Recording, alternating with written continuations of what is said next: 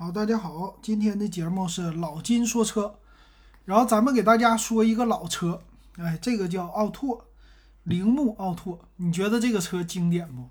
我觉得非常的经典。那最近呢，我在街上看到这款车了，啊，看到之后呢，我突然就感觉这个车，哎，怎么有点陌生？就是样子我见过，但是哎呦，现在这个街上看到的真是越来越少了。所以我就想说一期，其实奥拓这个车型呢，现在啊是一个小型车又火了的年代。这个回是借着电动车，就是五菱的宏光迷你 EV。这个车型一推出，这一年卖多少台呀？三十七万台，哇，这个实在卖的是太多了。其实这个推到十年前啊，小型车就是不温不火。上一次小型车大火的时候，还是奇瑞 QQ。那个时候的小型车，你别说什么 Polo 啊，别说什么那个本田的飞度啊，这些车型它从来没有说卖到爆的那种的程度。它毕竟它价位在这儿呢。但是呢，有那么一台合资车，就是奥拓啊。这个奥拓当年就是五菱宏光迷你的这种的地位啊，人人都能买得起的一个街车。那咱今天呢，就回顾一下这个奥拓。那老金呢，还是那个。叫最不懂车的车评人，咱也不会说车，但是呢，咱们就是随便的聊一聊，解解馋，啊，用嘴解解馋。那咱们先来说这个奥拓的车型，它出了多少代啊？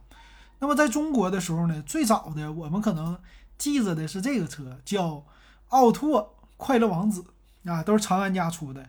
这个车型呢，可以说当年最小的一款车型了，啊，这个车也是非常的老。现在你看又流行玩 K car 了。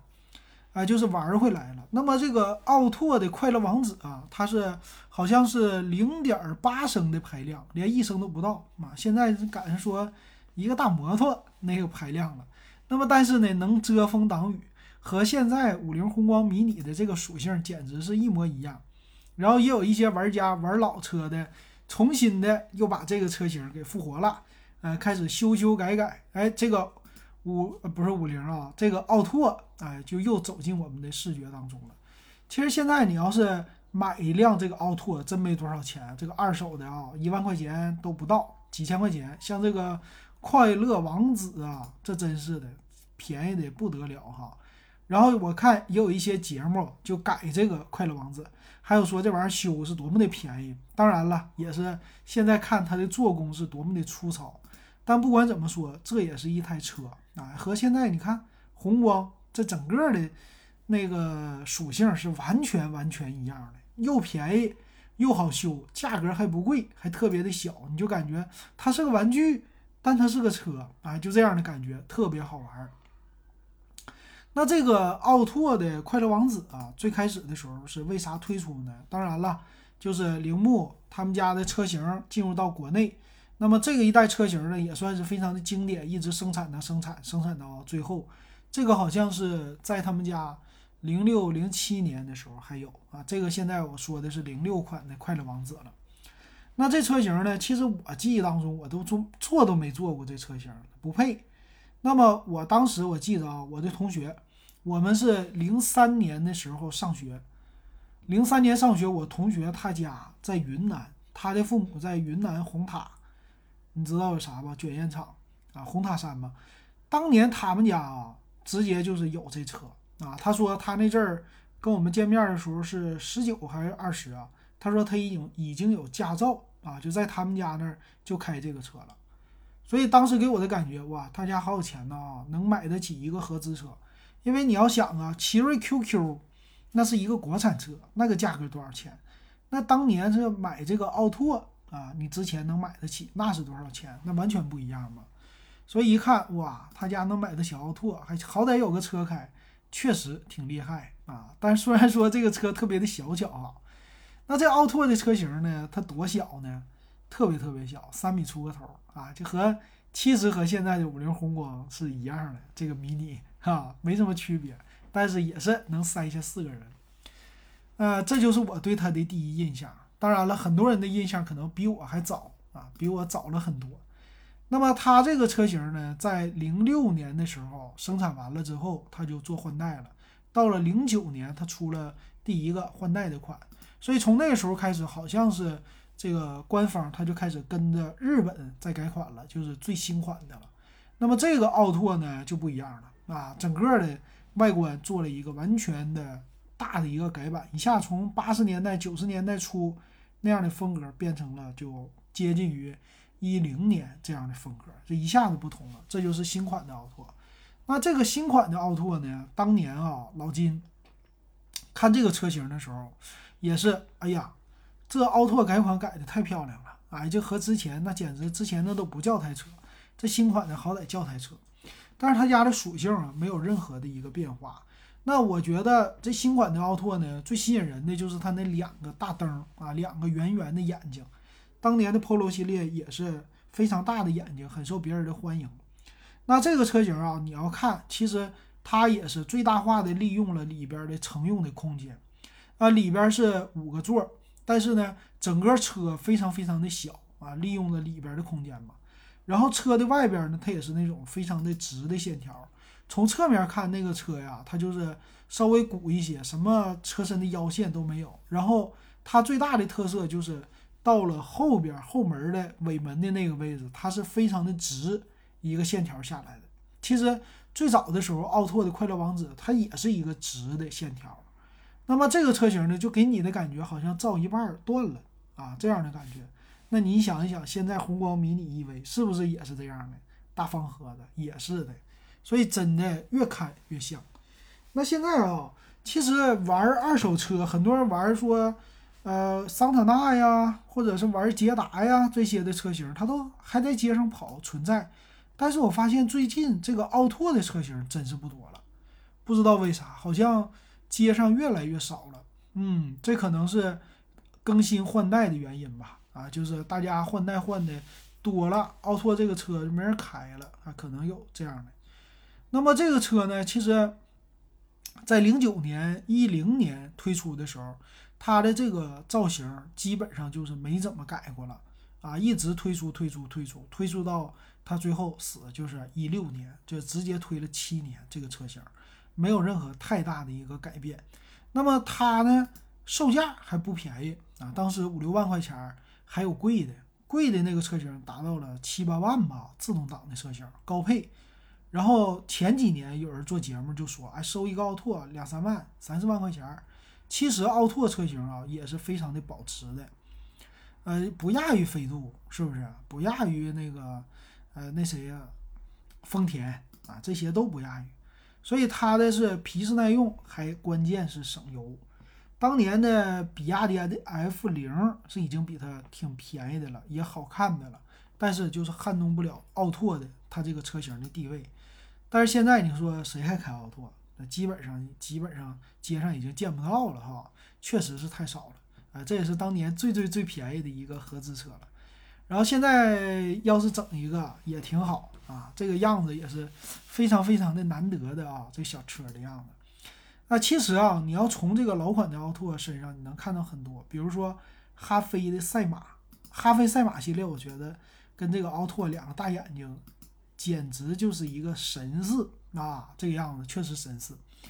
然后再到后来呢，他又改款，把这个车的外边啊一点一点的做的比较的硬朗，到最后一六款的时候，这个车是最后的一个啊最后一代。那个样子基本上就是深入人心了，啊，它的那个样子呢，中间的中网啊是比较的带着大嘴的，比较的直的这么的，然后中间的大灯呢两个还是那么大，特别的犀利，但是有一点儿这个前进或者是跑步或者有一点运动的这样的感觉，整个的车头往前下压，啊，里底下的雾灯也是非常之大，所以整个最后一代的奥拓的造型非常的好的。然后再说侧面，侧面的车身线条啊，它就是前车门比较大，后车门呢跟现在的宏光你要比起来，它其实也算大的。因为啥呢？宏光迷你吧，它就两个车门，它后边没整第二个车门。但是这个车好歹它是四个门的，所以多这两个门，它其实就压缩了一些的空间，整个车身要拉长啊，这个样子整的挺好看。但是到了尾部呢，还是那种垂直的下压的。尾灯显得特别不协调，两个地方，一个是后保险杠太大，还有一个尾灯太大啊。中间的后门整的又特别的小啊，所以这个车型你就总觉得看起来是一刀切，把中间给切掉了。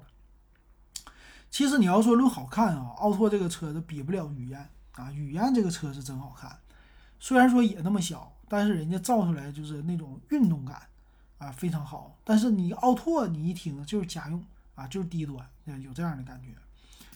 那这个车型呢，我看了一下啊，它这个发动机咱也不懂，咱就不聊了。其实里边的那个车型的座椅呀，还有里边的样子，其实跟雨燕我觉得也是差不太多的了。其实到最后的一版呢，改出来以后啊，这个车型在于实用价值非常不错的，比现在的你要说跟飞度啊最低配的比一比，其实不比飞度最低配差啊。整个的样子最起码有收音机，是不是？车身的娱乐系统也都有，而且的价位比现在飞度还便宜啊。现在飞度卖多少钱？你卖五六万吗？不是。那当年奥拓卖多少钱？我们可以看一看奥拓的那个。它的详细的参数啊，奥拓这个车身呢，它是呃三米五七最后一代，宽是一米六，高是一米四七。你说这个车长它确实非常的短啊，但是车宽一米六也非常的小，车高它不低，所以这个是高一些的。但是售价多少钱呢？一点零的手动版官方售价才五万两千九啊，自动豪华才六万一千九。最低的叫一点零实用版四万一千八，你想四五六就这个数啊？你不管有没有优惠，它的六万一千九的车型就是自动挡，四档自动。那你现在看一看飞度多少钱，是吧？飞度这个售价是要价都八万多了啊，就比这个奥拓贵了两三万块钱。你要是自动挡的话，贵两万块钱。那你想想，这个奥拓作为一个当时的合资车或者入门车型，它确实皮实耐用加省油，这是它的优点，再加上售价便宜，它确实有它存在的一个必要。然后这车型的轴距还不小，轴距是两米三六，虽然说是一个小型车，但是这轴率轴距跟它的车长比，那已经非常的好了啊。啊，这个车呢，它的我看整备质量只有八百九十公斤，那。简直就和现在的宏光迷你 EV 是一边沉的一样的，但是发动机只有一点零的三缸机啊，那个时候它就用三缸机，整个的你说什么马力七十一马力，五十二千瓦的功率啊，九十二牛米，这这个简直就是不值得一提。但是呢，它就是省油啊，当年估计很多人吧买了自动挡的也有。这车型就是在城市里边开，变态级的省油，省的不得了，是吧？达到几升？达到几升我不知道，咱又没开过这车。达到四升五升，差不多就这样。那你想想，你加一箱油开这车，你在市区内你能跑几百公里？不得给你跑个四百公里啊？你出去玩儿，当然开这车出去玩的不一定那么多啊，走遍全国也不是没有，是吧？比亚迪 F 零当年还是那么火的呢。然后这车型呢，其他的东西全是最基本的。你像前面麦弗逊，后边叫重臂扭转梁，非独立悬挂，但是用的是电动助力的这个转向。还有后边是鼓式的刹车，轮胎特别小，一五五六十四寸。哎呀，这确实小，但是还有 ABS 啊，然后主副驾驶的安全气囊啊，五万多块钱，那就挺不错的了，是不是？别的东西它都没有。啊，就那些高级的配置，它全都没有。呃，我再看一下，连这个座椅都从来没有真皮的，都是仿皮的啊，仿皮都没有啊，都织物的。啊，再有就是空调，那肯定是手动空调，中间的大屏都没有，但是带一个 CD 啊，到最后的版本，喇叭呢也给你四到五个喇叭，也算是挺良心的。所以你说以现在的这个角度啊，配置来看，这个车型要是卖五万多块钱儿。是一个省油的合资车，那也是挺便宜的。其实它还是有活着的一个必要的，但是不知道为啥厂家他就不给这个车型再复活了。你比如说现在啊，我们沈阳的那个出租车铃木的，铃木当年的那个叫什么？他们家最大的最大的车型了，它产了以后，那那个。长安，长安虽然说铃木退出了，长安换标，还是用那个车的壳子，那个车的型号一模一样造的，但是这个奥拓长安就不造了。那有人说长安用它造了奔奔吗？那没有啊，没有这个媒体会说它是奔奔的一个原型。所以说这个车型，我觉得，嗯，死了的话有点可惜。现在这么流行小型车，很简单就可以复活掉，是不是？连北斗星都变成电动的货车了，那这么奥拓的车型难道不能复活吗？也能继续卖个三四万块钱，它不一样卖的好吗？是不是？不知道这个厂家怎么想的啊？但是要卖一波情怀，我觉得挺好。那么新款的奥拓呢，也有啊，就是在日本，人家这个品牌，人家这个名字依然的延续啊，这个系列。那么新款奥拓呢，它的造型变得就更奇怪了，有一点仿古啊，有一点当年的那个风，呃，现在只能在网上看图片了。这个新款的呢，就是车头和车屁股一样的直。啊，然后两边的大灯呢变得非常的可爱了，这个走的风格呢非常像现在的飞度的这个风格，就是可爱的风，但是还是一个方盒子的造型，并且尾部呢更加像面包车，但看起来啊，这个车型在图片上看起来，至少它的样子是非常的显得空间不小的，而且是方方正正的这种盒子的造型，更加的好看了。那么这个车型呢，其实国内是有卖的。啊，它是以进口车的身份进到国内，那卖多少钱？肯定是超过十万了，啊，有自动挡，这个里边呢也是非常的简洁，啊，但是 K car K car 那样的造型，其实 K car 这种呢，今年我们的宏光迷你 EV 推出之后，啊，去年，那么 K car 就很多人就考虑了，说中国为什么不造 K car？你看现在。宏光迷你 EV 卖的这么火，说明还是有人喜欢这个车的，有人有需求的。那为什么我们不造这么多的 K car 呢？为什么让那么多老年的电动车在呃街上那么来走呢？它也不安全，是不是？你价位再低一点，让大家都能买得起车，这不不这不好吗？停车的空间更多了，这不好吗？是不是？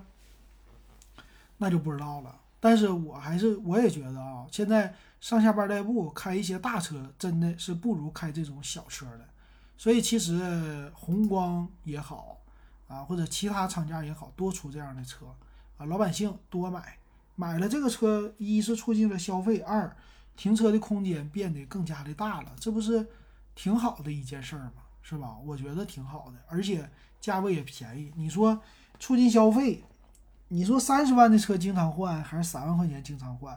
这有的时候架不住啊。三万块钱的车，有的时候你开个三年你就换了，你换的勤一点，换的多一点，其实这个促进消费可能更好吧。这个就题外话了，老金咱就不懂了啊。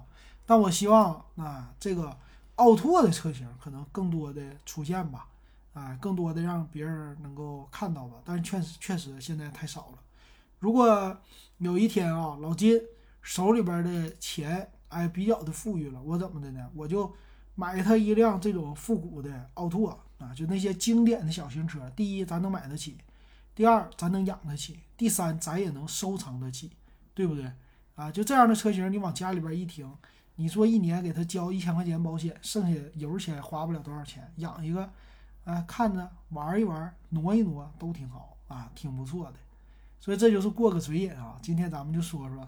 这个小奥拓，然后咱就说到这儿吧。感谢大家的收听，也感谢大家的收看。这个小奥拓，希望以后还能看见